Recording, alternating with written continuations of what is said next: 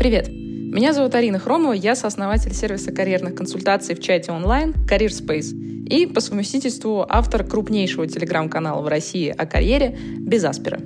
Мы собрали для вас на этой подкаст-площадке записи карьерных эфиров, которые каждый понедельник в 19 часов по Москве проводятся в том самом телеграм-канале «Без Аспера». Ссылочку в описании этого эпизода вы найдете, можете подписаться. Каждый карьерный эфир — это ответы на вопросы про работу и карьеру от наших подписчиков. Чтобы я ответила, кстати, на ваш вопрос, заполните короткую форму в описании этого эпизода, и, возможно, уже в следующем эфире вы услышите на него ответ. Кстати, если у вас есть не просто вопрос, но настоящая карьерная задача, которую вы хотите решить, например, найти работу за границей, понять, как развиваться дальше в своей профессии, как перейти в другую профессию, из чего начать, очень частый вопрос, между прочим. Да или просто вы хотите составить классное резюме или научиться писать сопроводительные письма. Приходите к нам в нашу карьерную поддержку от Career Space, мы со всеми этими вопросами и многими другими вам поможем. Кстати, целый месяц карьерной поддержки будет стоить 7990 рублей по специальному промокоду «Подкаст». А для сравнения, один час карьерного консультанта в среднем по Москве стоит от 5 до 10 тысяч рублей. А здесь с вами будет работать команда экспертов на протяжении целого месяца. В общем, все ссылочки на все вы найдете в описании эпизода. А теперь погнали к вопросам. Один из первых вопросов э, от Вячеслава. UX, UX slash UI дизайнер, опыт э, больше 7 лет, 5 лет в студии и 2 года в большом продукте. Английский лучше среднего. Каковы шансы найти работу в продуктовой компании в Скандинавии? Финляндия, Швеция, Норвегия, с, ре, с релокацией соответственно. На самом деле шансы достаточно велики, на мой взгляд, потому что больше 7 лет опыта – это там, с 99% вероятностью, да, там позиция синьоры, э, синьор-дизайнера. Соответственно, там один из моих главных тезисов, да, что middle и senior э, людям в IT, неважно, там, в дизайне, в разработке, там, в аналитике, еще где-то, им всегда будет проще найти работу, вот, чем, чем джунам. Соответственно, ну, первое, в целом, релокация, на мой взгляд, достаточно м- высокий вариант. То есть с точки зрения релокации конкретно в Скандинавию, Хороший вопрос. Я просто думаю, что рынки там Финляндии, Швеции, Норвегии, они, в принципе, чуть-чуть поменьше, чем а, рынок там какой-нибудь э, Германии или даже Нидерландов, в Нидерланды, где там сидят очень много различного вида стартапов. Поэтому за конкретный рынок Скандинавии, к сожалению, не скажу, не так хорошо его знаю. Вот. Но в целом, как бы, релокация в Западную Европу с таким набором, она хорошая. Собственно, у нас есть несколько кейсов, об одном из них я рассказывала в одном из эфиров предыдущих, что как раз-таки там очень опытный дизайнер российский в самого схантили, правда, не в скандинавские страны, а, собственно, в Нидерланды он и уехал работать в там, небольшую классную продуктовую компанию. Вот, поэтому шансы более чем реальные. Подтягивайте, конечно, английский, там, желательно до уровня B21. Я не знаю, на каком именно он у вас уровне, а так все звучит неплохо. Так, следующий вопрос у нас а, от Татьяны. Возможен ли карьерный трек через дата-аналитиков, разработчики или DevOps без работы тестировщиком? Выбираю трек в IT не хочу больших потерь денег, получаю очень приличные деньги на довольно бесперспективной работе в маркетинге в ритейле. Спасибо. Ну, я вообще, честно говоря, не вижу смысла а, там, ну, то есть идти, идти в разработчики, то есть, то есть как э, позиция тестировщика вообще связана с дальнейшим приходом разработчика, мне не до конца понятно, то есть это, это вообще не обязательный шаг. То есть в разработку можно прийти вообще с нуля, то есть без промежуточного звена в аналитике, можно прийти через аналитику, это, наверное, в какой-то степени более э, правильный, но точно более долгий шаг, зависит все от ваших э, целей и да, долгосрочных, и, соответственно, от ваших, э, ну, то есть времени, которое вы на это закладываете. Условный какой-нибудь дата-аналитик с хорошим там R или питоном э, или тем и другим, конечно, ему будет намного проще освоить разработку там бэкэнд разработку любую, потому что у него есть понимание, в принципе, э, знание различных языков программирования. Но про тестировщика я, я вообще не до конца поняла. То есть, ну, на мой взгляд, это ненужный шаг. Туда точно через тестирование приходите в разработку. Ну, то есть, если вы уже пошли в аналитику, не вижу смысла. Вот. То есть э, глобально, если суммировать, можно зайти, а, с нуля, можно зайти действительно через тестирование, только если вы заходите через ручное тестирование, потом надо будет э, уйти в автоматизированное, по-другому не получится. А, и третье, ну, можно через всякие там рядом специальности, там через ту же дата-аналитику, да, окей, просто чуть-чуть более сложный сложный трек. Насчет потери денег, ну, тут у меня, к сожалению, нет никаких хороших новостей для вас. То есть э, деньги в любом случае потеряете. Я не знаю, там, какой у вас текущий доход, но при любом раскладе смена профессии – это всегда большой даунгрейд. Вот. Особенно на рынке, когда э, джунов э, сейчас ищут намного меньше, то есть любых джунов ищут намного меньше, вне зависимости от того, закончили вы только вуз или вы там меняете профессию, тоже там в IT-специальности джун. Почему так происходит? Потому что а, бизнесу сейчас нужны люди, на которых можно, которым можно дать дополнительные задачи, которые будут там x2, x3 давать value бизнесу. Потому что бизнес, ему надо выживать сейчас. А с джунами так не получается, и отсюда, ну, соответственно, тезис о том, что джунам будет искать а, работу посложнее. Вот. Следующий вопрос у нас от э, а, от Марины. Здравствуйте, имею диплом бакалавра по финансовому менеджменту, диплом магистра по корпоративному управлению. Работаю более пяти лет в региональном министерстве финансов, в скобках госслужба, в сфере финансового а, контроля и контроля закупок. Собираюсь переезжать в Санкт-Петербург. Рассматриваю варианты ухода в коммерцию. Финансы, аналитика – первое, что приходит в голову, ибо больших фундаментальных знаний в маркетинге, пиар, проектном менеджменте, консалтинге нет. А насколько затруднительно бывшему госслужащему найти работу в коммерции? Какие компетенции и опыт можно писать в резюме? Какие а, прикладные сферы вы бы порекомендовали, на какую зарплату без релевантного опыта стоит ориентироваться? Рассматривать крупные компании или небольшие? Ну, смотрите, тезис номер один, то, что, конечно, простым этот переход не будет, к этому надо быть готовым. Почему он не будет простым?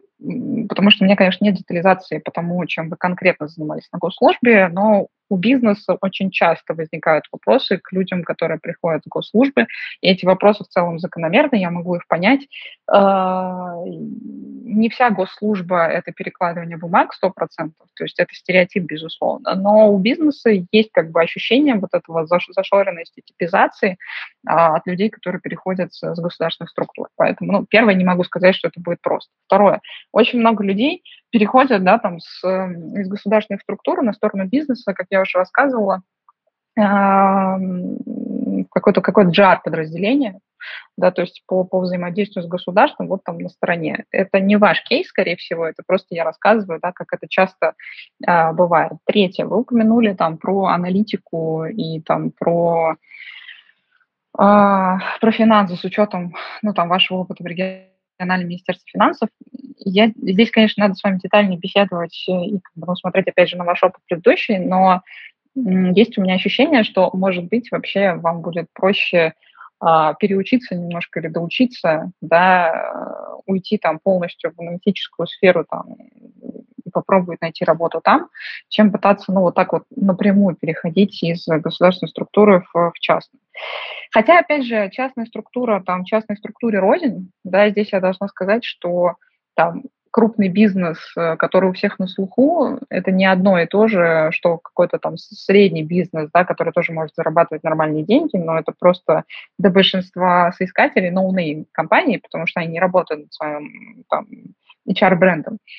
Я знаю истории, когда люди из государственных структур переходили вот в такие средние российские бизнесы, они просто ставили себе планку пониже, и ну, у них это получалось. Тоже не могу сказать, что это было супер просто, но, но такие кейсы есть, я их знаю. То есть не то, что нереально, сложно, но можно.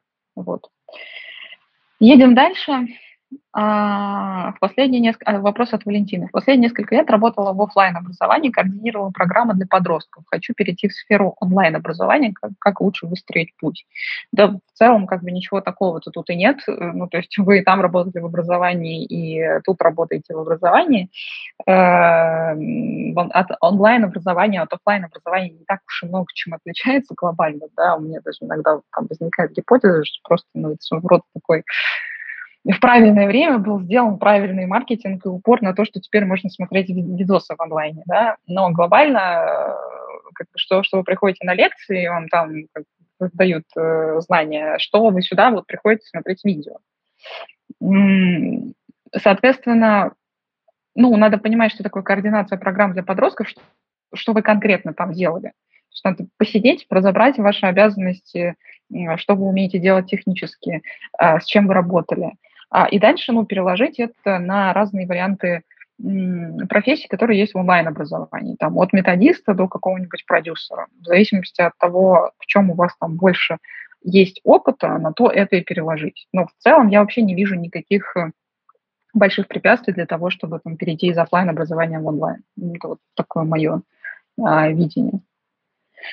А, не, не совсем, наверное, такой обычный запрос от Евгении, я бы сказала, не совсем стандартный, а, но очень интересный. Мне 48 лет, 20 лет отработал на заводах, сейчас работаю в колл-центре. Работа очень нравится, но в свете происходящих событий а, стоит ли рассчитывать на нынешнюю работу или пора думать о возврате на завод?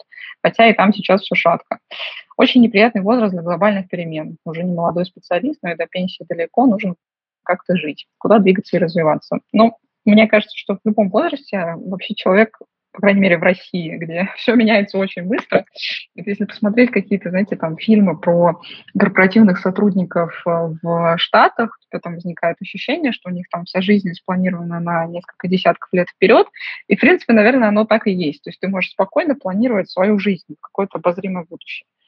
В России все немножечко не так, и, соответственно, мне кажется, чем раньше человек начинает задумываться о диверсификации его доходов, тем лучше.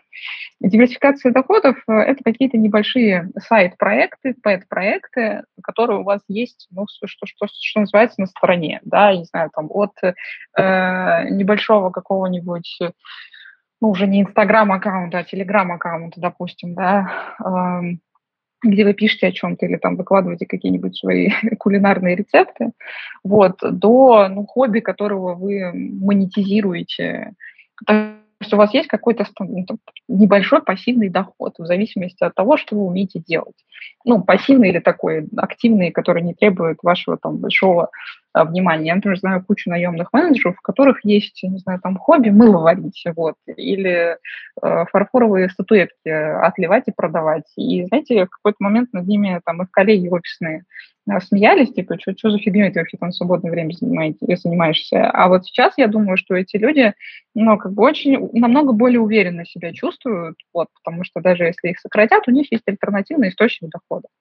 Поэтому, отвечая там на вопрос Евгении, я бы, я бы подумала, что вы умеете э, такого хорошо делать, на какое у вас есть хобби, которое можно попытаться монетизировать. Извините там за примитивизм, там, не знаю, от э, про продажи рассады там, до, вот, я говорю, да, там, ведения какого-то собственного телеграм-канала. А, следующий вопрос. От Екатерины. На какую IT-профессию сейчас э, учиться, идти учиться, чтобы она была релевантна за рубежом и дала возможность на релокацию? Высшего образования опыта в IT нет, а английский на хорошем уровне. Ну, буду очень благодарна за ответ. Ну, смотрите, я вот э, не первый эфир тоже отвечаю на этот вопрос. Глобально э, на релокацию влияет набор ваших хард-навыков. Вот чем более хардовая профессия, то есть чем более те навыки, которыми вы обладаете, можно вот проверить и пощупать, э, тем выше у вас шансы к релокации. Это первое. Второе, есть определенные профессии, которые просто исторически эм, ценятся за рубежом. В большинстве случаев это разработка. Причем backend разработка как разновидность более сложной разработки, она ценится выше. Frontend разработка как разновидность чуть более, ну, на мой взгляд, более простая разработка, она ценится чуть ниже, и конкуренция там повыше. А UX UI дизайн тоже вариант на релокации, но посложнее чем э, разработка. А, не знаю, какие-нибудь дата-аналитики, да, еще посложнее, чем там предыдущие варианты. И дальше мы отходим совсем от какого-то хард направления и идем идти в идем идти, идем в какой-нибудь эм, продукт менеджмент, project менеджмент, там, PR, маркетинг и так далее, и там становится все совсем сложно. Вот. Это, это сильно сложное направление для релокации, потому что в продуктах просто бешеная конкуренция, маркетинг считается на российских рынках слабоват а для практик и разновидностей, которые есть на международных рынках. PR – это направление, а, в котором ну, человек должен быть как рыба в воде, у него должны быть условно коммуникационные какие-то подвязки, знакомства с рынком и идеальный язык, на котором он пишет и говорит.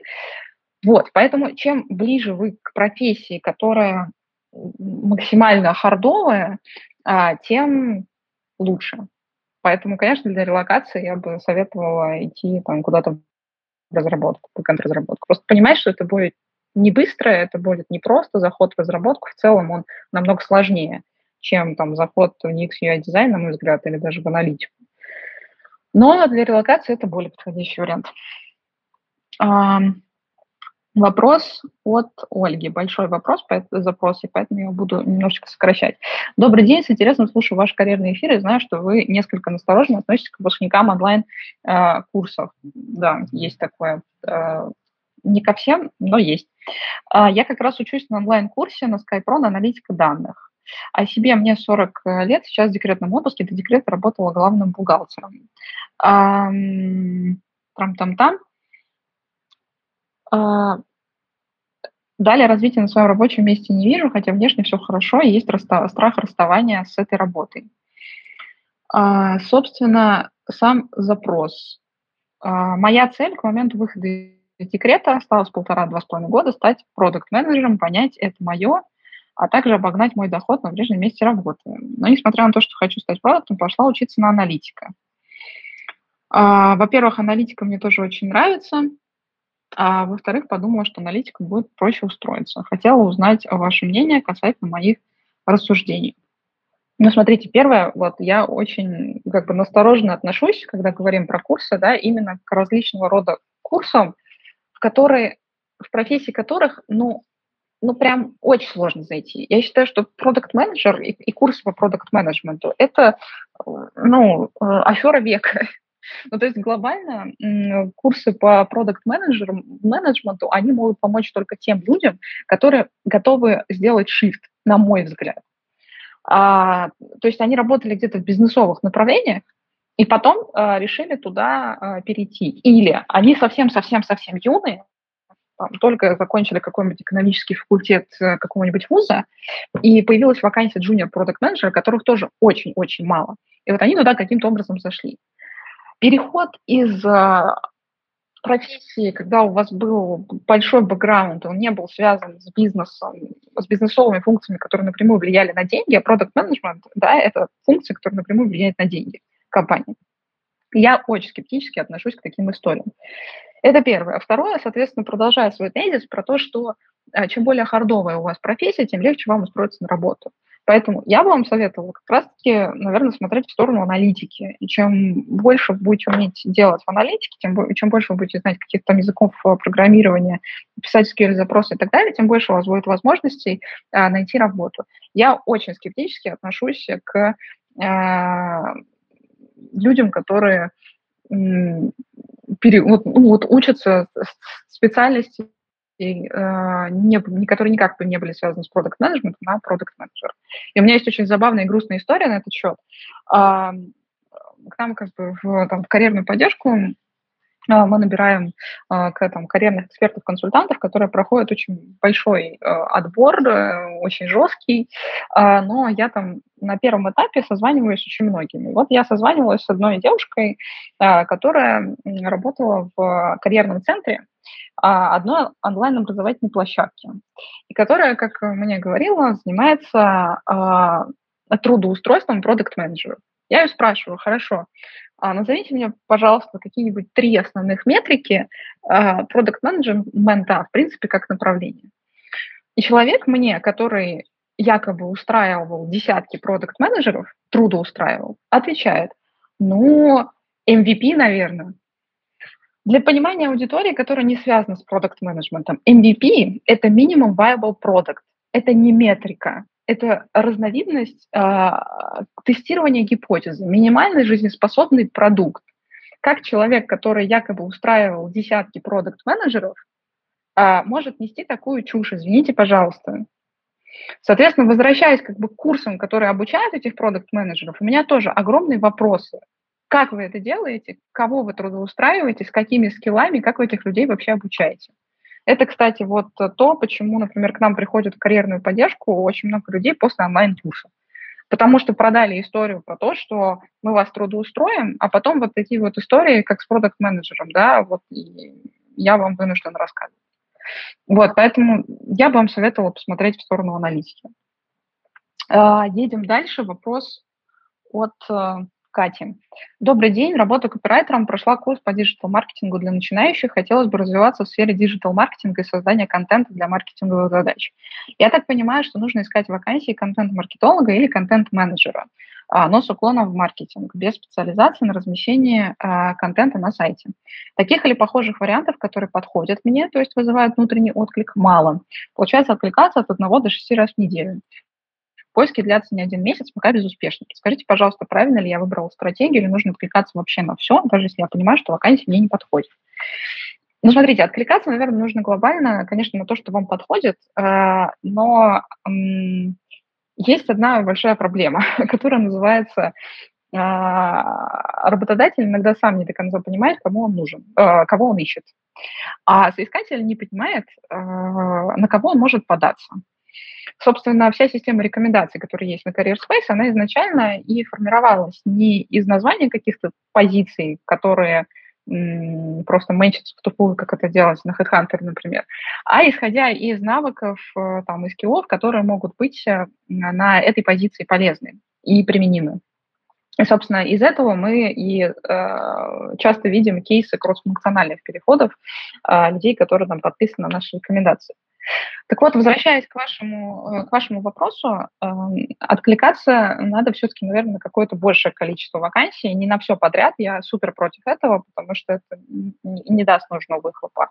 Но, например, если эта позиция называется там, что-то там digital маркетинг специалист, или это называется SMM специалист, или это называется контент менеджер, не всегда название позиции то в точности отражает то, чем вы будете заниматься. Поэтому я бы сто процентов расширила бы эту воронку, откликалась на большее бы количество вакансий. А дальше в процессе общения с рекрутером там, или с занимающим менеджером уже понимала, а, насколько это от меня откликается или нет. А так вы изначально себе сужаете очень сильно воронку. И, конечно, это ну, приводит к тому, что вы работу ищете очень долго. А, следующий вопрос. А, от Насти. А, стоит ли начинать делать стартап сразу после выпуска из вуза? Заканчиваю в этом году. Идей пока нет, но это не проблема. Или идти работать, э, в скобках родители не готовы содержать, пытаться параллельно делать что-то свое. Ох, я считаю, что делать стартап сразу после вуза – это очень плохая затея. Вот, э, то есть э, я вспоминаю как бы все ошибки, которые там сделала я, и сколько, и какое количество, там, не знаю, ну, я могу говорить только из своего опыта, да, то есть сколько ошибок сделала я и сколько стартапов мы там завалили, вот, э, на начальных э, этапах э, вообще страшно сосчитать. Поэтому, на мой взгляд, стратегия идти делать стартап после выпуска, она очень плохая. Вот. Я считаю, что надо поработать в какой-то корпорации, в компании, а, поработать несколько лет. А, во-первых, создать себе какую-то подушку, потому что вот все эти романтизированные истории про 20 долларов в кармане и про то, как вы делаете на них бизнес, это все романтизация, э, абсолютно глупая, на мой взгляд, романтизация. В жизни так не бывает, в жизни никакого кайфа вы от этого не получаете. 99% стартапов загибаются. Вы просто читаете Forbes ошибку выжившего. Э, вы читаете в Форбсе истории людей, у которых получилось. Вот. А вы не видите 99% э, ситуаций, которые, которые к этому успеху не пришли. А их в разы, в разы больше. А следующий тезис. Э, очень сложно продать себя, когда ты юный, молодой, да еще и попал как бы во, все, во всю текущую стартаперскую тусовку там, в кризисные времена. Будет очень сложно доказать, что ты не верблюд. Поэтому э, я бы советовала, наверное, так не делать, все-таки пойти поработать пару лет э, куда-то в компанию, если вы точно вот понимаете, что делать свое – это ваше, да, параллельно начинаете делать какие-то пэт э, или сайт-проекты, э, тестируете гипотезы и уходите в свое дело только тогда, когда оно может вам принести денег сопоставимо э, хотя бы там с зарплатой, которую получаете в найме. Вот и все. А следующий вопрос а, от эм, Виталия, с какими вопросами, запросами нужно идти к менторам? К примеру, если хочешь вырасти как специалист, может ли ментор помочь? Ну, да, в целом ментор – это тот человек, который как раз-таки рассказывает вам, какие ошибки он или она допускали в своей карьере, рассказывает, как это было у них, и может вам что-то подсказать, подчеркиваю, на своем опыте. А в менторстве важная такая штука, я не сильно верю в платное менторство. Знаете, у меня был замечательный а, прецедент. В общем, один очень известный там на одном рынке человек а, хотел зайти к нам в компанию как инвестор слэш-ментор. Он готов был проинвестировать а, там энное количество денег и фактически из этих денег выплачивать себе фиксированную зарплату в месяц за менторство. А мы с партнером сидели на это все, смотрели, слушали и думали, вот это мы дебилы или он дурак. Ну, то есть, как бы вот это вот за, за, кого, за кого надо вообще людей принимать для того, чтобы пытаться такие схемы проворачивать. Волшебно вообще. Вот, уровень дикости нашего российского рынка, для понимания. На мой взгляд, ментор – это человек, который в целом в идеальном, э, в, идеальной как бы ситуации а, работает за бесплатно. Ну, то есть как бы ему уже просто неинтересно зарабатывать на этом деньги. Это либо человек, который а, там, условно является вашим инвестором в компанию, и его интерес в вашей компании долгосрочный. То есть он инвестирует свое время, инвестирует э, свои знания, и у него есть процент или доля в компании. Это вариант номер один. Вариант номер два, когда мы говорим про корпоративный менторинг, очень часто это внутренние менторские программы внутри компании, в которой вы работаете. Есть один существенный минус у этой истории, что человек, как бы, ну, наверное, если он там печется о как бы в своем коллективе, да, он не будет вам говорить, что вам надо уходить, когда на самом деле вам, возможно, надо уже уходить с этого места, вы его переросли. Вот. Есть третья история, когда у вас есть какой-то ментор на стороне. Это лучше всего, и я повторюсь, что я верю в бесплатное менторство, хотя, может быть, я здесь не права, и кто-то из института менторства мне скажет, ну нет, платное это тоже норм. Но я в это не верю. Вот. Э, это, это уже больше тогда похоже на какой-то коучинг, э, вот, а не менторство. Менторинг из того, что видела я, и то, что реально работает, это бесплатная история, когда сильно синьор человек, у которого уже немножко другие приоритеты в жизни, он выделяет какое-то время, делает отбор среди людей, и после этого отбора начинает работать с теми людьми, которые ему интересны. Для него это тоже вклад в свой социальный капитал. Вот, он не, он, он не получает от этого прямые деньги в моменте. Вот, наверное, как-то так. Поэтому, отвечая на ваш вопрос, да, конечно, ментор, хороший ментор, он э, может вам помочь вырасти как специалиста. Вопрос просто в поиске этого хорошего ментора – это очень непростая и нетривиальная задача.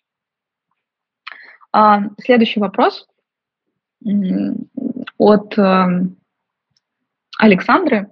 Здравствуйте, спасибо вам большое за работу, что вкладываете в канал без Аспера Адастра. Пожалуйста.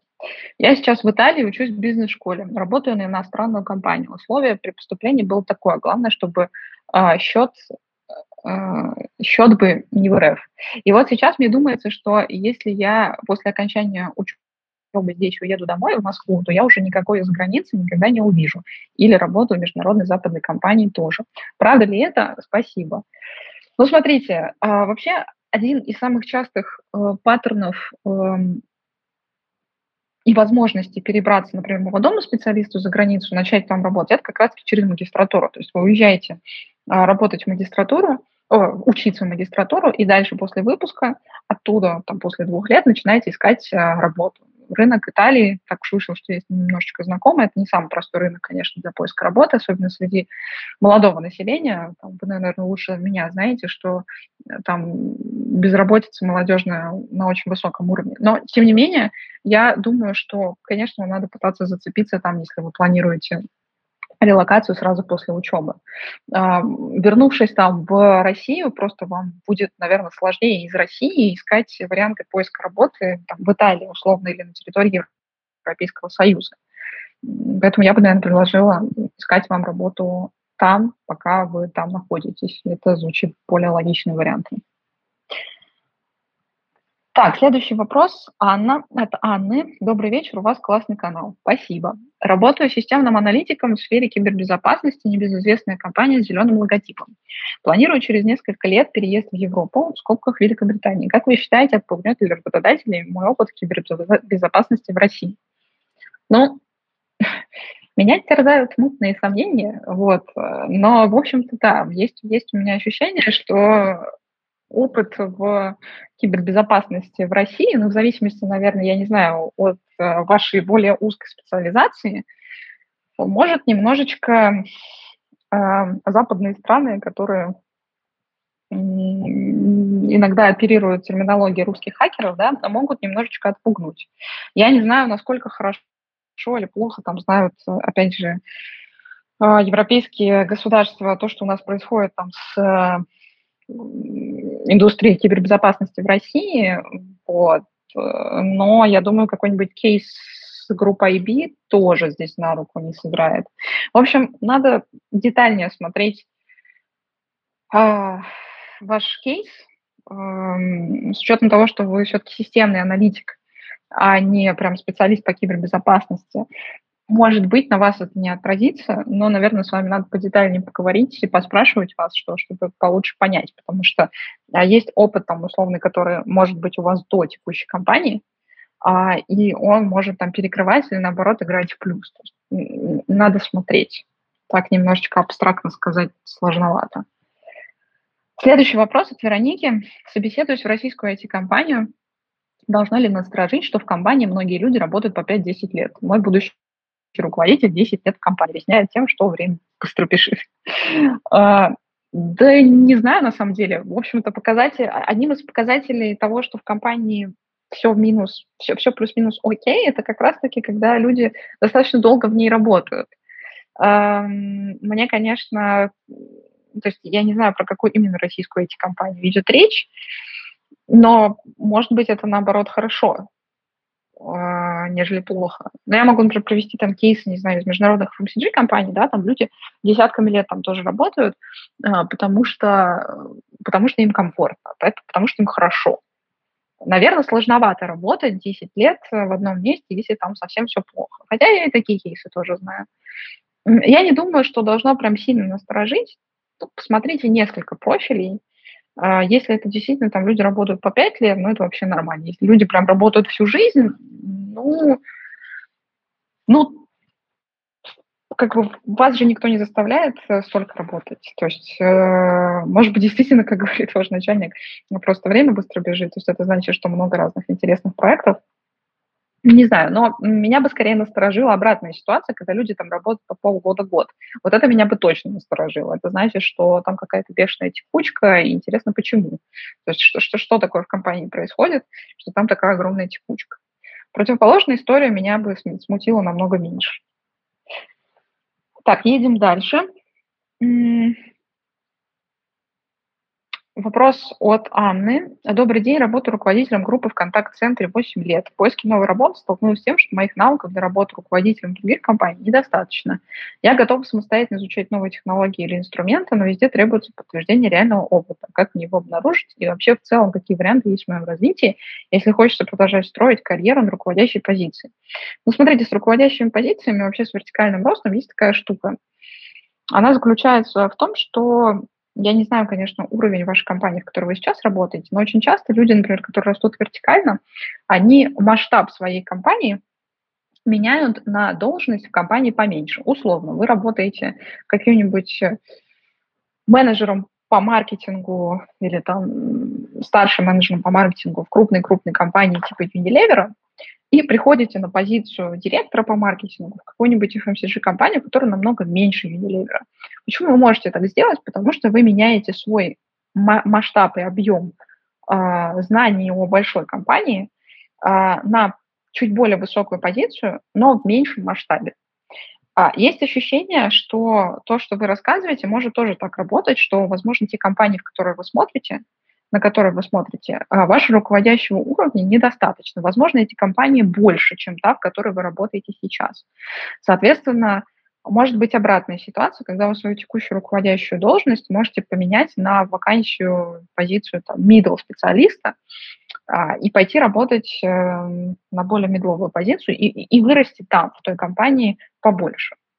Но, опять же, наверное, нужно чуть больше контекста, а, для того, чтобы ну, там, приземлиться и понять, где, где реально у вас есть проблемы. А может быть, это проблема в технологиях инструментах, про которые вы говорите. А может быть, вообще нет. Хочется послушать вообще обратную связь, которую вам давали компании, давали ли они вообще какую-то. Хочется посмотреть на ваше резюме, хочется понять, э, как вы себя подаете. А, возможно, дело вообще там не в технологиях и не в инструментах.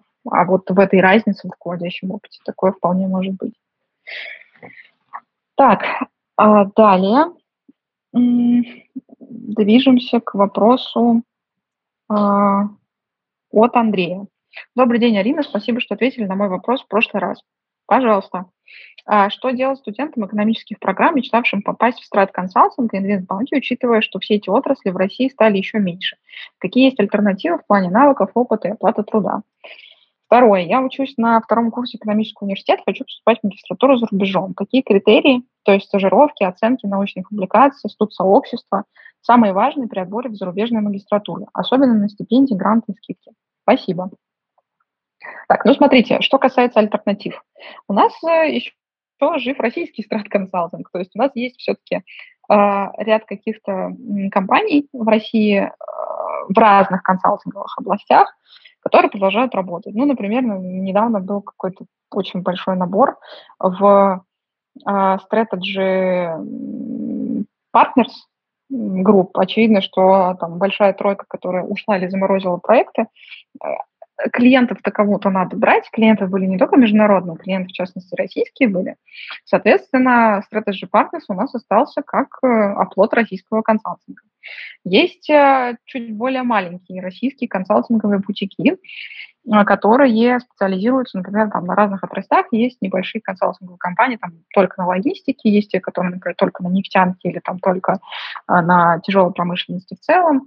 А, есть что-то там на грани с урбанистикой, ну, там, КБ-стрелка, например, да, то есть в принципе, есть альтернативы.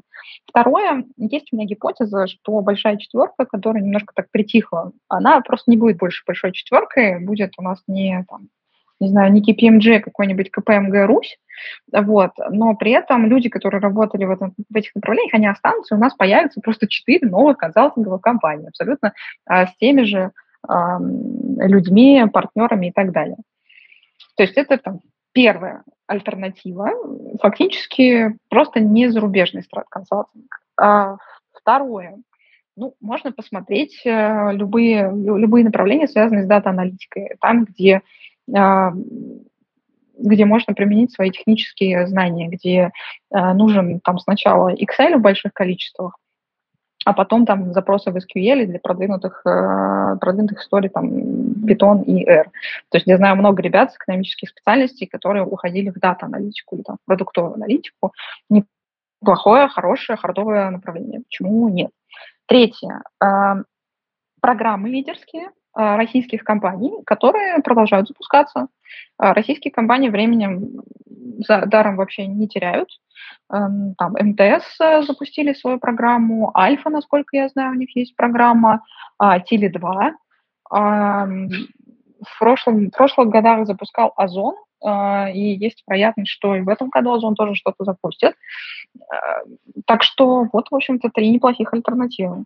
По вашему второму вопросу, то есть какие критерии важные в отборе зарубежной магистратуры, ну, прежде всего, это, наверное, матчинг вашего направления бакалавриата с тем направлением, которое вы будете поступать в магистратуру, то есть соответствие того, что у вас было в бакалавриате, с тем, что вы будете поступать в магистратуру. А второе, ну, это знание языка, конечно, английского, и если вы поступаете в, а, например, Германию или Францию, о том, о чем я уже много раз говорила, то очень хорошо, конечно, вам бы знать язык страны, в которую вы а, поступаете. Французский, там, немецкий, соответственно. Третье, а, GPA, а, ну, то есть эм, средний балл тоже влияет. Четвертое, если у вас есть дополнительная такое, такая бумажечка, она называлась в мое время а, какой-то дополнительный вклады, что ли, или дополнение международное, иностранное к российскому диплому. Такое выдавали там, на факультетах типа МИЭФа, там, Мирек Мирпола, Вышки, например. А, я знаю, что там многих экономических факультетов российских тоже есть такое дополнение, вложение, оно тоже иногда влияет на что-то. Но если у вас есть стажировки узнаваемых международных компаниях, тогда да. То есть, условно, если вы стажировались в какой-нибудь международной, международной компании, э, может быть, за два года до момента, как вам надо будет поступать в магистратуру, какие-то международные компании вернутся или появятся, не, не знаю, я, видите, я большая оптимистка и мечтательница вообще. Вот. Э, может быть, в таком случае стажировки в этих компаниях вам, конечно, ну, дадут преимущества и плюсики. Вот, как-то так. Далее, а, вопрос от Анастасии. Добрый день. Пару лет назад закончила вышку, работаю кредитным аналитиком на крупных корпоратах в иностранном банке. Параллельно готовлюсь э, к CFA Level. Немного к CFA Level 2. А, немного разочарованном уровне ЗП в иностранных банках, плюс текущая ситуация перспектив иностранного бизнеса туманная. Согласна с вами, да. В связи с этим рассматриваю либо релокацию в Европу, либо смену профиля в сторону IT. Подскажите, пожалуйста, есть ли вариант релокации кредитного аналитика, например, в Германию? Уровень немецкого среднего готовы подтянуть. Есть ли признание CFA в Европе? А, либо лучше уж пытаться искать себя в IT, например, переучиться на дата-аналитика. Ну, смотрите, с финансовыми функциями в релокации все, конечно, не так просто, как хотелось бы. Вот, эм, там, наверное, получше, чем а, у условных продажников или пиарщиков, но очень много разных «но». Я знаю не очень много э, кейсов, скорее даже очень мало людей, которые э, релацировались в финансах. Это было, например, в инвестбанкингах где-нибудь так лет, не знаю, 7-10 назад, это то, что я прям хорошо знаю, прям массовый был отток э, наших инвестбанкиров э, российских в Великобританию, в частности. Я знаю кейсы, когда, например, человек из э, российского подразделения Ситибанк э, через внутреннюю систему ротации перебирался в э, другие, другое подразделение Ситибанка. Я знаю кейсы, когда как раз-таки а, российский переселенец, который переселился в Великобританию там, в 2010-е годы, а, набирал в себе русскоязычную команду из российских инвестбанкиров, а, просто как бы хотел, видимо, набрать себе ребят э, команду русскоязычную. Но в целом релокация вот такая прямая в финансовые институты за границу, это сложно кредитный аналитик, мне кажется, это будет сильно сложно. Это вот такой общий тезис. А второй момент, хорошо, что у вас есть немецкий язык, это, это круто. Насчет э, признания CFA, да, он там признается, насколько я знаю, хотя там тоже Европа, она большая, а, конкретно в, Германии, по-моему, с этим все нормально. А, но если возвращаться к вашему вопросу про пытаться искать себя в IT, если мы прям сильно нацелены на релокацию, то, возможно, смена профессии и там, закладывание на это пару лет жизни, возможно, это действительно проще сделать через IT, в частности, через дата-аналитику, потому что через кредитную аналитику ну, есть у меня ощущение, что это будет прям сложновато. А, следующий вопрос.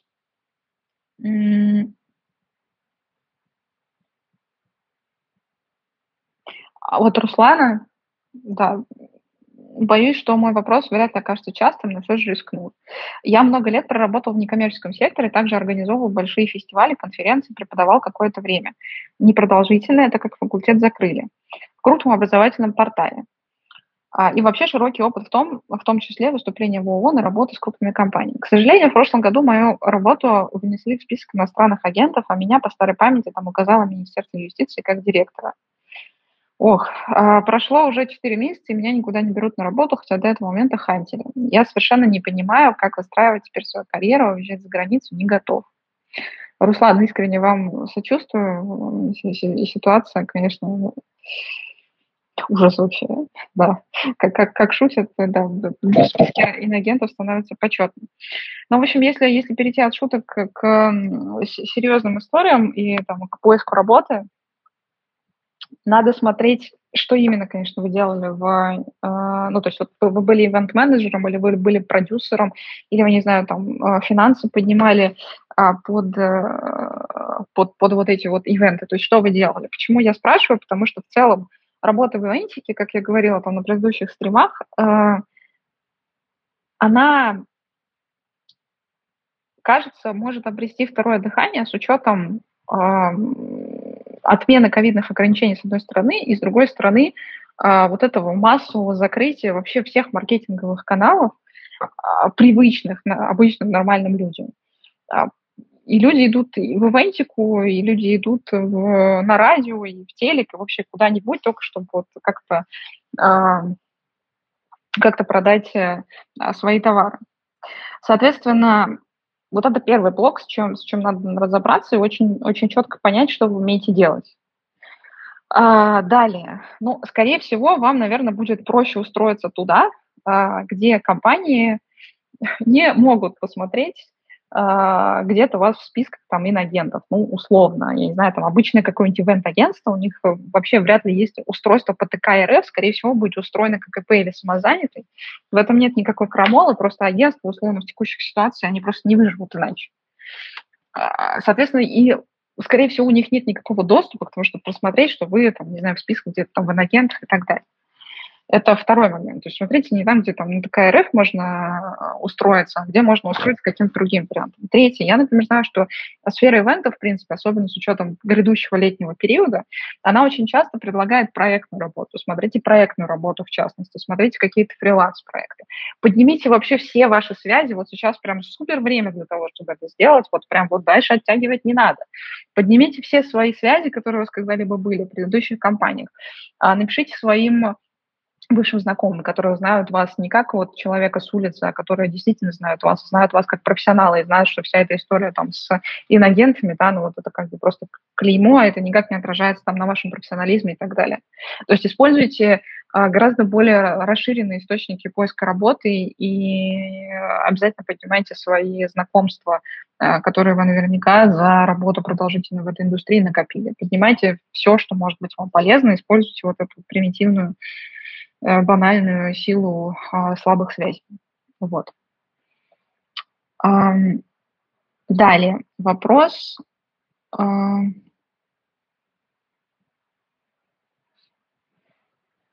вопрос от Луизы. Стоит ли целенаправленно идти в продукт менеджмент, если ты а, еще джуниор с, с разнообразным опытом работы? Ну вот я говорила уже про продукт менеджмент сегодня, что я ну, достаточно скептически отношусь э, к двум вещам. То есть к первому – это когда мы идем в продукт менеджмент из позиции, которая вообще никогда этого не была связана с продукт менеджментом, например, когда вот э, происходит вот эти переучивания из бухгалтерии там, в продукт менеджмент. При всем уважении к бухгалтерам, это отличная профессия, прекрасная, просто это совсем разные а, сферы деятельности вообще.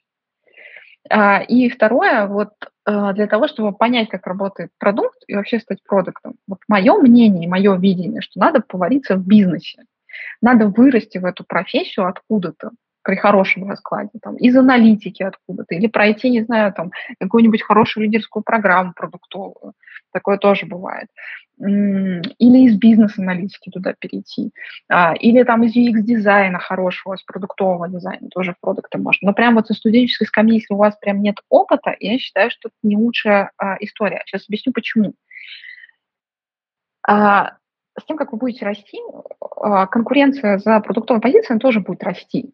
И я точно знаю по своему опыту, что людям, которые вырастали в продуктов из технических специальностей или из аналитики, им отдают больше предпочтения. Просто потому, что считается, что они сильнее. И они действительно очень часто являются более сильными продуктами с такой хорошей хардовой поддержкой. Поэтому если у вас есть возможность пойти куда-то не в продукт менеджмент на junior позицию, а, например, в аналитику, то я бы советовала идти в аналитику. Это кажется более таким хардовым целесообразным вариантом. Вот как раз дальше следующий у нас кейс, а, тоже интересный с точки зрения а, продолжения темы продукт-менеджмента. Арина, спасибо за эти сессии с ответами на карьерные вопросы. Интересно слушать даже то, что напрямую к моей профессии или индустрии не относится, так как в целом развивает мое понимание рынка. Пожалуйста. Очень-очень рада, что помогает. Вопрос от Сергея. А, контекст. Я молодой продукт-менеджер, вот как раз развиваю внутреннее обучение в одном банке. В этой роли у меня опыта менее полугода, до этого работал продуктовым аналитиком и запустил небольшой онлайн-курс вместе с напарником. Вот, кстати, подтверждение про рост из аналитиков продукта. Текущее место мне нравится, ответственности много, нового опыта еще больше, с проблемами помогают, меня развивают. В общем, живи и радуйся. Кстати, попасть сюда мне помог твой курс. О, круто, очень круто. Вот, и, кстати, мы этот курс, вот я писала сегодня, закрываем и распродаем. А, я реально считаю, что мы сделали его очень крутым. Мне, мне редко нравится, когда я, я что-то делаю. В этом курсе прям много меня. Вот, поэтому если вы хотите прям себе такую хорошую большую карьерную базу знаний, то а, есть смысл его посмотреть. Собственно, вопрос, а, на что мне стоит сделать упор, чтобы дальше а, расти по карьерной лестнице, чувствовать себя отлично на рынке труда и, например, иметь возможность релацироваться. Пока нет таких планов, но хочу ставить себе такой шанс на будущее. Английский C1, сдал IELTS, продолжаю заниматься каждую неделю. Про хард-скиллы слышал, SQL еще не забыл, но скоро забуду. Как эти скиллы поддерживать в ежедневной работе, они не особо нужны. А, ответ на вопрос по поводу релокации. Ну, опять же, релацироваться продукт-менеджером вообще довольно сложно. А, проще это сделать через аналитику всегда, при любом раскладе. У продуктов огромная абсолютно конкуренция. Все хотят быть продуктами от, не знаю, там, тем лидов до, а, до джунов. Более того, стратегические консультанты хотят быть продуктами, продуктовые аналитики тоже хотят быть продуктами. Просто бешеная конкуренция. Поэтому я бы не советовала, если ты рассматриваешь вариант э, релацироваться а, ну, там, в ближайшее время, ну или там даже рассматриваешь вариант на будущее, через продукт менеджмент это будет сделать сложнее. А если ты сейчас будешь развиваться в продукт менеджменте в России, то, очевидно, как бы в дальнейшем сделать эту релокацию будет тоже сложнее. В общем, надо здесь определиться, насколько текущий момент релокации для тебя критичен. Да, э, ставишь это ты себе как жизненную цель или не ставишь, это отталкиваться. В общем, с хардовым набором навыков SQL, R, Python и так далее, стандартный набор продуктового аналитика хорошего, там, дата-аналитика, конечно, все сделать будет намного проще. Далее, что касается поддержки скиллов, э, ну, у продуктов, на мой взгляд, есть такая история, что у них в штате часто бывают аналитики, и вот они очень много отдают аналитикам. А для того, чтобы, наверное, не э, пропадать скиллам твоим наработанным, иногда роль, ну, иногда то, что делает аналитик, например, там SQL-запросики пишет, да, для того, чтобы посмотреть, э, выгрузить данные, а можно делать э, самому. И м, скиллы подтянешь, и, я думаю, лучше какие-то продуктовые тенденции заметишь. Вот, наверное, наверное, я бы посоветовала делать так. А, следующий вопрос от Артема. Если вкратце, то какую стратегию выбрать для поиска работы за рубежом пиарщику уровня руководителя направления в отделе коммуникации большой IT-компании? Как поступить, если с работодателем действует джентльменский договор, предупреждать о выходе на рынок, а если найм в иностранных компаниях – это процесс, который затягивается надолго? Ну, во-первых, конечно, повторю свой тезис про международный пиар. Это очень непросто. То есть мне, конечно, надо посмотреть ваш опыт. Мы в карьерной поддержке э, работали с кейсами пиарщиков, а, и, в общем-то, в большей части мы приходили к выводу, даже очень-очень классных пиарщиков, мы приходили к выводу, что если человек хочет релацироваться, то надо менять профессию. Ну, потому что пиар это, такая, это такое направление, с которым надо быть вот на одном языке той страны, в которой, в которой ты переезжаешь. Я очень слабо верю в релокацию пиарщиков вот, вот э, as it is, да, то есть мне сложно в это, в это, в это поверить, и кейсов я таких видела очень мало. Почти не видела. А то, что видела, это были русскоязычные фаундеры с продуктами, у которых были рынки типа Россия, Белоруссия, Казахстан, и это можно с натяжкой, наверное, назвать релокацией, да, релокацию в СНГ. Что касается второй части вопроса, как поступить, если с работодателем действует джентльменский договор, предупреждать о выходе на рынок? Ну, раз этот разговор, договор существует, то, наверное, стоит сказать, что вот в связи с текущей ситуацией я в перспективе, не знаю, года готов что-то смотреть на рынок, но вот я предупрежу о том, что я ухожу, типа там за несколько месяцев, и мы с вами там обязательно договоримся, чтобы я все там дела передал и так далее и тому подобное. А, то есть, э, условно, не две недели и пошел дальше куда-то там, а вот мы с вами договоримся, я там отработаю столько, сколько будет э, нужно, сколько правильно. Вообще это хорошая практика если вы понимаете, что есть вещи, которые, а, ну, которые требуют много времени от вас, а, и с одной стороны, с другой стороны, у вас были какие-то договоренности, кажется, что вот так сделать правильно. Еще здесь такой момент с точки зрения там, джентльменского договора, наверное, у вас был договор о выходе на рынок на российский. Если мы говорим про релокацию и зарубежные какие-то истории, тут немножко, ну, там, форс-мажор, который сейчас случился для всех, а, поэтому кажется, что если ваш работодатель адекватный, он на это там среагирует максимально адекватно. Вот как так. А, добрый день, я планирую переход, вопрос от Марии. А, добрый день, я планирую переход в бэкэнд-разработку Java, то есть в Java из 1С. В каких компаниях лучше искать работу, если долгосрочная цель – релокация? Да, собственно, смотрите, первое, что вам нужно будет найти, это вам нужно будет найти работу в России.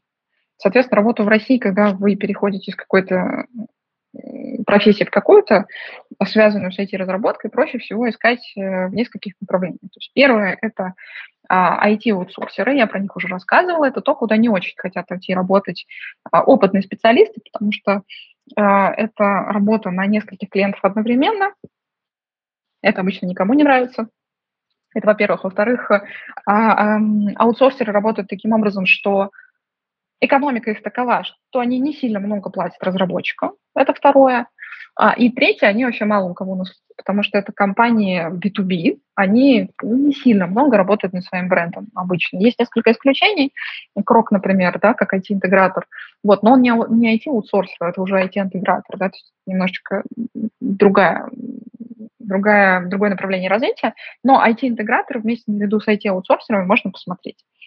То есть для старта хорошо бы выбирать э, компании, которые, как я называю, не сильно распиаренные, да, которые не хотят идти э, каждый второй или третий, потому что конкуренция там бешеная. Надо идти туда, а, где вы можете получить реальный хороший опыт работы, там, поработать два года и начать дальше переход в какую-то продуктовую компанию. Потому что, конечно, идеальная история, когда а, человек работает в продуктовой компании, все разработчики хотят работать в хорошей продуктовой компании. Вот шаг номер один после обучения найти первую работу в России, отработать там какое-то количество времени, год-два, дальше идти продуктовую компанию, искать э, двух вариантов. То есть первую, может быть, какой-то международный стартап с российским присутствием и с русскоязычными фаундерами. Это частая история. Второе, можно уже попытаться э, поискать работу за границей э, после двух-трех лет опыта, когда вы такой хорошим медлом становитесь, э, порешать тестовые, посмотреть на реакцию рынка.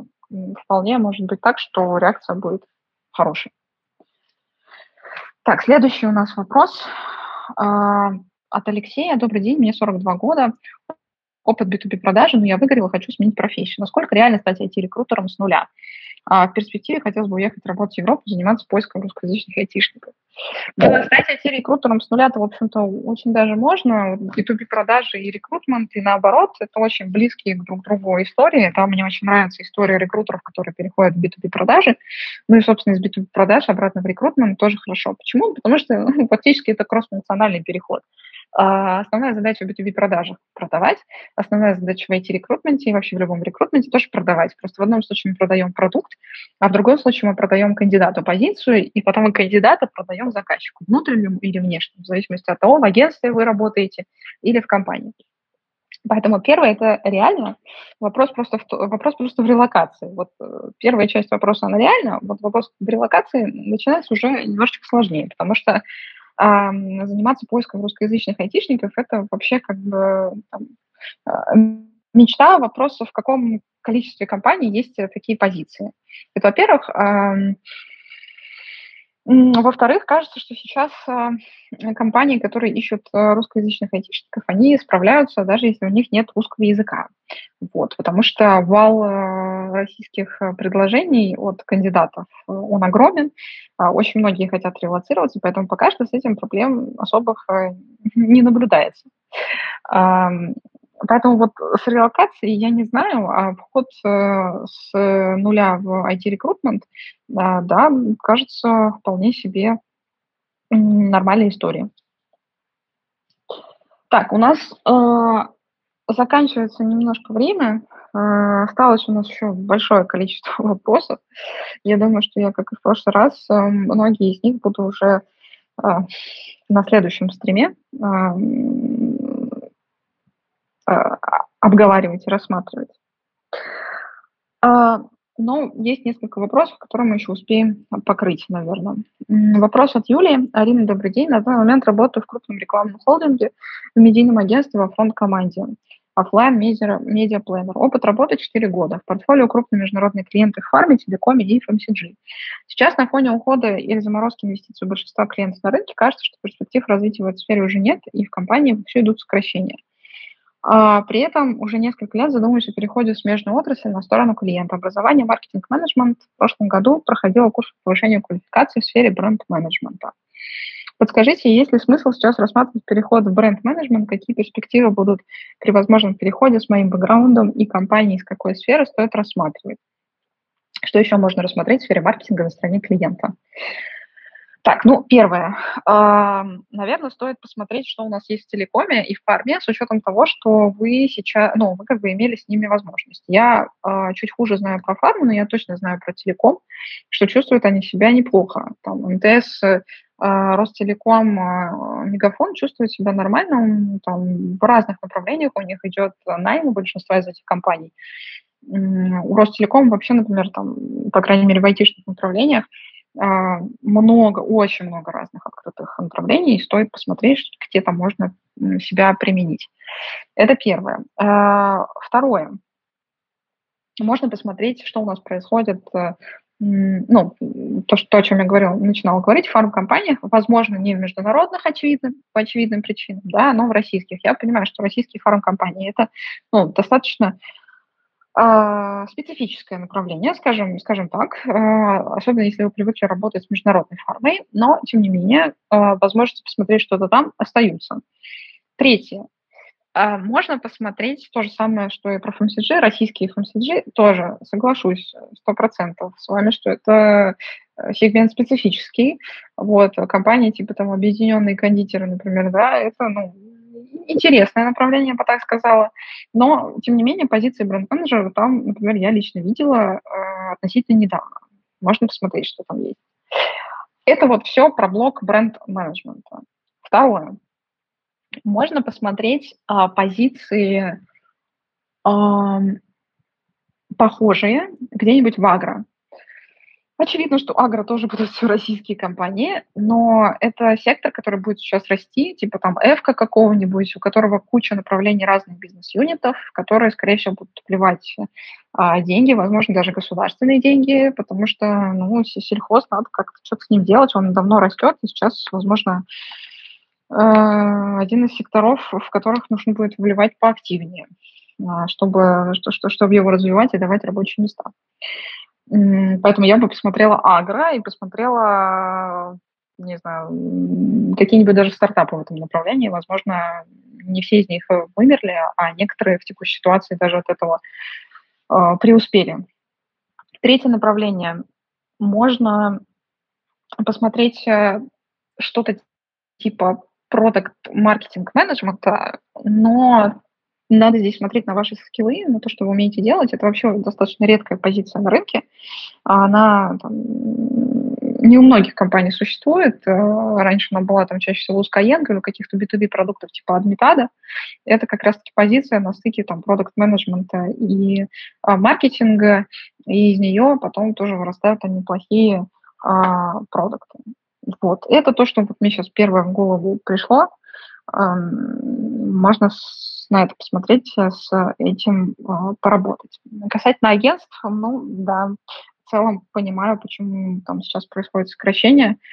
Очень много мы знаем кейсов и работаем с ними, с людьми из агентств, которые сейчас ну, либо под сокращениями, либо у них сокращение зарплаты по понятным причинам, клиенты отваливаются, там экономика агентства, она просто так не работает. Вот.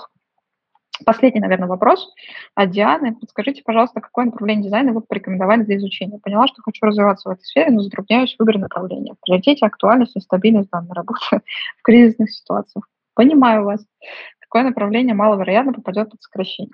Э, да смотрите, как бы, ну, зависит э, все немножечко, наверное, с, друг, с другой стороны, да, а, если зайти глобально в дизайне есть несколько направлений. Первое, наверное, кого начинают сокращать, а, это ну, то, что связано с маркетингом напрямую, то есть графический дизайн. То есть если режется маркетинг, если режется SMM, если он, в принципе, а,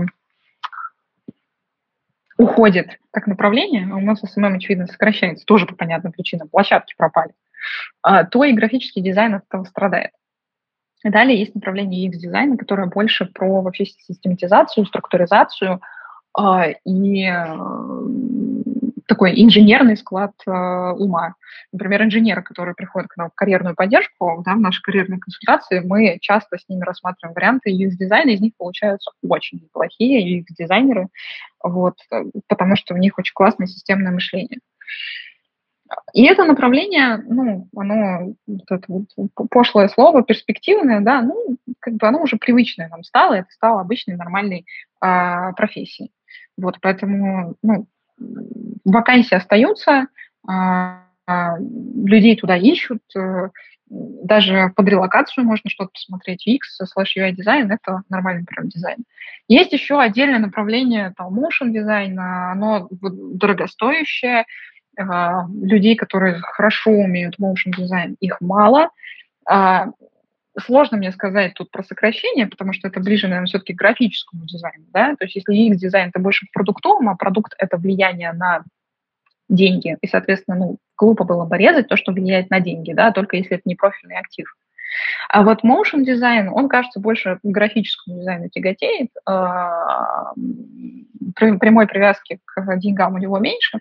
Соответственно, ну, а, скорее всего, под сокращение этого направления может попадать больше. Вот. А, но с точки зрения перспектив там в целом на российском рынке не только motion дизайн, это круто, это это классно. Так, а, ну, собственно, на сегодняшний мы а, с вами карьерный наш стрим заканчиваем. А, под конец скажу, что более детально мы запросы разбираем в нашей карьерной поддержке, карьерной консультации в чате онлайн. Супер разными сейчас запросами приходят ребята, и мне очень радостно видеть, как мы им помогаем. Люди получают оферы, люди меняют профессии, а люди достучаются до тех вакансий, до которых они не могли раньше достучаться. Это очень круто. Скоро вывесим отзывы, их много, они классные, мне прямо сильно греют душу. Спасибо вам сегодня, что вы были на этом стриме, и хорошего вам вечера. Пока-пока.